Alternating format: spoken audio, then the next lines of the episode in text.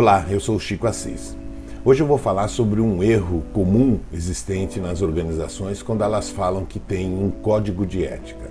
Na verdade, a ética é universal, ela não pode ter, ser codificada para uma organização ou uma categoria profissional em especial. O que nós falamos é que existem códigos de conduta e princípios éticos.